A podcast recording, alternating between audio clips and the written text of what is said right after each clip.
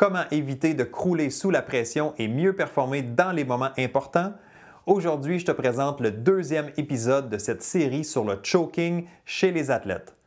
En bonus, à la fin de cet épisode, je te propose un exercice pour mettre ton esprit au défi.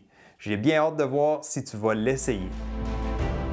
Épisode numéro 87 de Direction Excellence. Aujourd'hui, comment éviter de choquer en compétition, partie 2.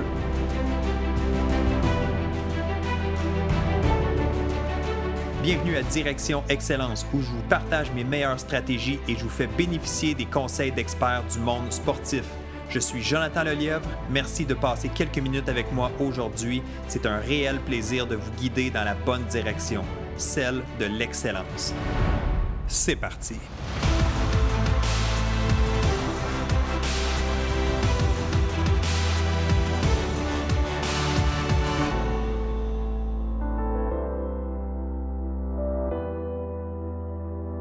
Salut, bienvenue à ce nouvel épisode de Direction Excellence. Que tu m'écoutes en vidéo sur YouTube ou en format podcast, merci d'être là et de passer quelques minutes avec moi.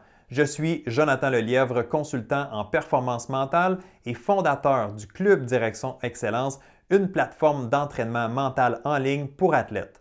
Pour tous les détails, je t'invite à visiter le Je veux débuter avec un petit message d'intérêt public avant d'aller t'expliquer la stratégie d'aujourd'hui. Alors mon message, c'est arrêtons d'être durs sur les athlètes qui croulent sous la pression. Il me semble qu'on est vite à critiquer les athlètes qui choquent et qu'on leur tombe sur la tête rapidement. C'est pas très long qu'on leur appose l'étiquette de choker. Il faut se rentrer dans la tête que ce n'est jamais leur intention. Aucun athlète ne se lève le matin d'une compétition et se dit Tiens, je vais aller choquer aujourd'hui. J'ai le goût de m'écrouler et de livrer une contre-performance. Ça n'arrive pas. Aussi, on ne sait jamais ce qui se cache derrière une telle situation. Si l'athlète n'a pas performé à son meilleur ou s'est écroulé dans un moment important, ben, c'est peut-être relié à un excès de stress, mais c'est peut-être aussi causé par une blessure ou par autre chose qu'on ignore. Mon point ici, c'est qu'il faut arrêter de juger avec le peu d'informations que l'on a. Et même si l'athlète a bel et bien choqué, ben, il faut se rappeler que ça arrive à tout le monde, même chez les professionnels. C'est une réaction un peu naturelle dans les moments de pression. Donc, ce n'est pas tout le monde qui a forcément le caractère ou les outils au niveau mental pour gérer ces moments.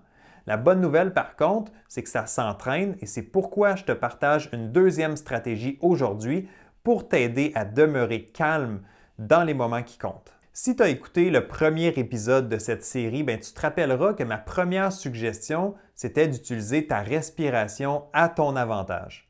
Donc, combiner ta respiration et ton imagination peut faire de vrais petits miracles quand la pression est élevée.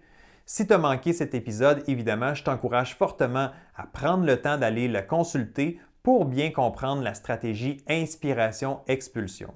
Cette stratégie, c'est en quelque sorte un prérequis pour réussir celle que je te présente immédiatement. Alors, la stratégie que je te propose aujourd'hui, c'est d'apprendre à être plus confortable dans l'inconfort. C'est tellement important de comprendre que dans le sport de haut niveau, tu ne peux pas t'attendre à ce que ce soit facile ou confortable. Je dirais même au contraire, tu dois t'attendre à vivre de l'inconfort. Est-ce que je suis assez clair? Ça ne sera jamais confortable tu dois t'habituer aux sensations comme la boule dans l'estomac, les papillons dans le ventre, les mains moites, ton cœur qui bat plus rapidement. Après tout, tu affrontes les meilleurs athlètes, les attentes sont beaucoup plus élevées et le stress va faire partie de l'équation. La clé ici, c'est pas d'éviter cet inconfort, mais plutôt d'accepter qu'il sera présent et d'être de plus en plus à l'aise en sa présence.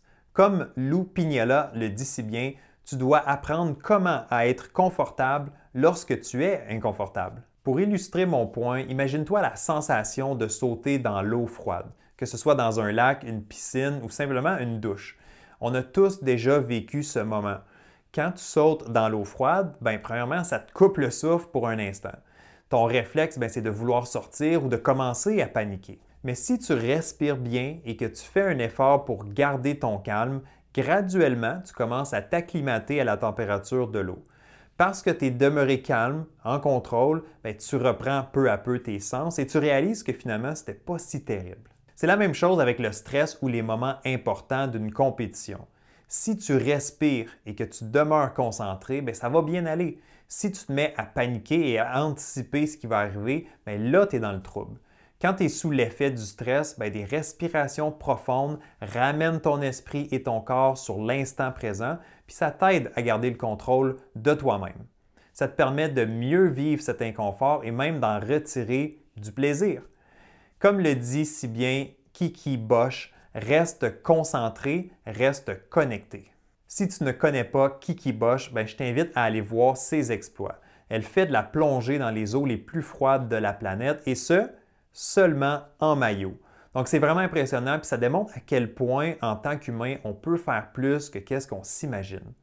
Sous cette vidéo ou sur l'article de cet épisode, ben, je vais mettre le lien vers une superbe vidéo où l'on voit Kiki Bosch en action, dont le moment où elle s'assoit directement sur un iceberg, en costume de bain. Bon, en résumé, une des clés pour éviter de choquer, c'est de comprendre que l'inconfort, ça fait partie de l'équation et qu'il faut apprendre à vivre avec. C'est possible d'être plus confortable dans l'inconfort. Plutôt que de se laisser emporter, ben, je t'invite à accueillir cet inconfort, à bien respirer et à garder ton calme. Comme je l'ai mentionné en début d'épisode, je te propose un défi. Je t'encourage à te pratiquer lors de ta prochaine douche. Donc au début ou à la fin, tout en respirant bien, prends quelques secondes pour baisser graduellement la température de l'eau jusqu'à ce qu'elle soit froide. Donc fais tout en ton possible pour rester calme et éviter de céder à la panique. Reste positif. Respire bien et tu vas voir que c'est possible de gérer cet inconfort. C'est une belle façon de mettre au défi ton corps, mais surtout, surtout ton esprit. Si tu as apprécié cet épisode, ben, tu ne veux certainement pas manquer le prochain épisode où je reviens à nouveau avec le même sujet, donc le choking, mais avec une stratégie différente et complémentaire à ce qu'on a vu jusqu'à présent. Dans cette prochaine capsule, on va parler de concentration. Comme à l'habitude, si tu as retrouvé de la valeur dans cet épisode, mets un pouce dans les airs, donc like cette vidéo et abonne-toi à la chaîne YouTube. Et si tu écoutes en format podcast, ben assure-toi d'être abonné euh, au podcast et aussi de laisser une évaluation avec 5 étoiles. Tout ça, ça me permet de faire découvrir davantage Direction Excellence à la grande communauté sportive. Alors, merci pour le coup de main. Et si tu fais le défi que je t'ai proposé aujourd'hui de la douche froide, ben, viens laisser un commentaire aussi sur l'article de l'épisode ou sous la vidéo pour me dire comment ça s'est passé. Alors d'ici là, je te souhaite une bonne semaine et on se reparle très bientôt. Bye bye!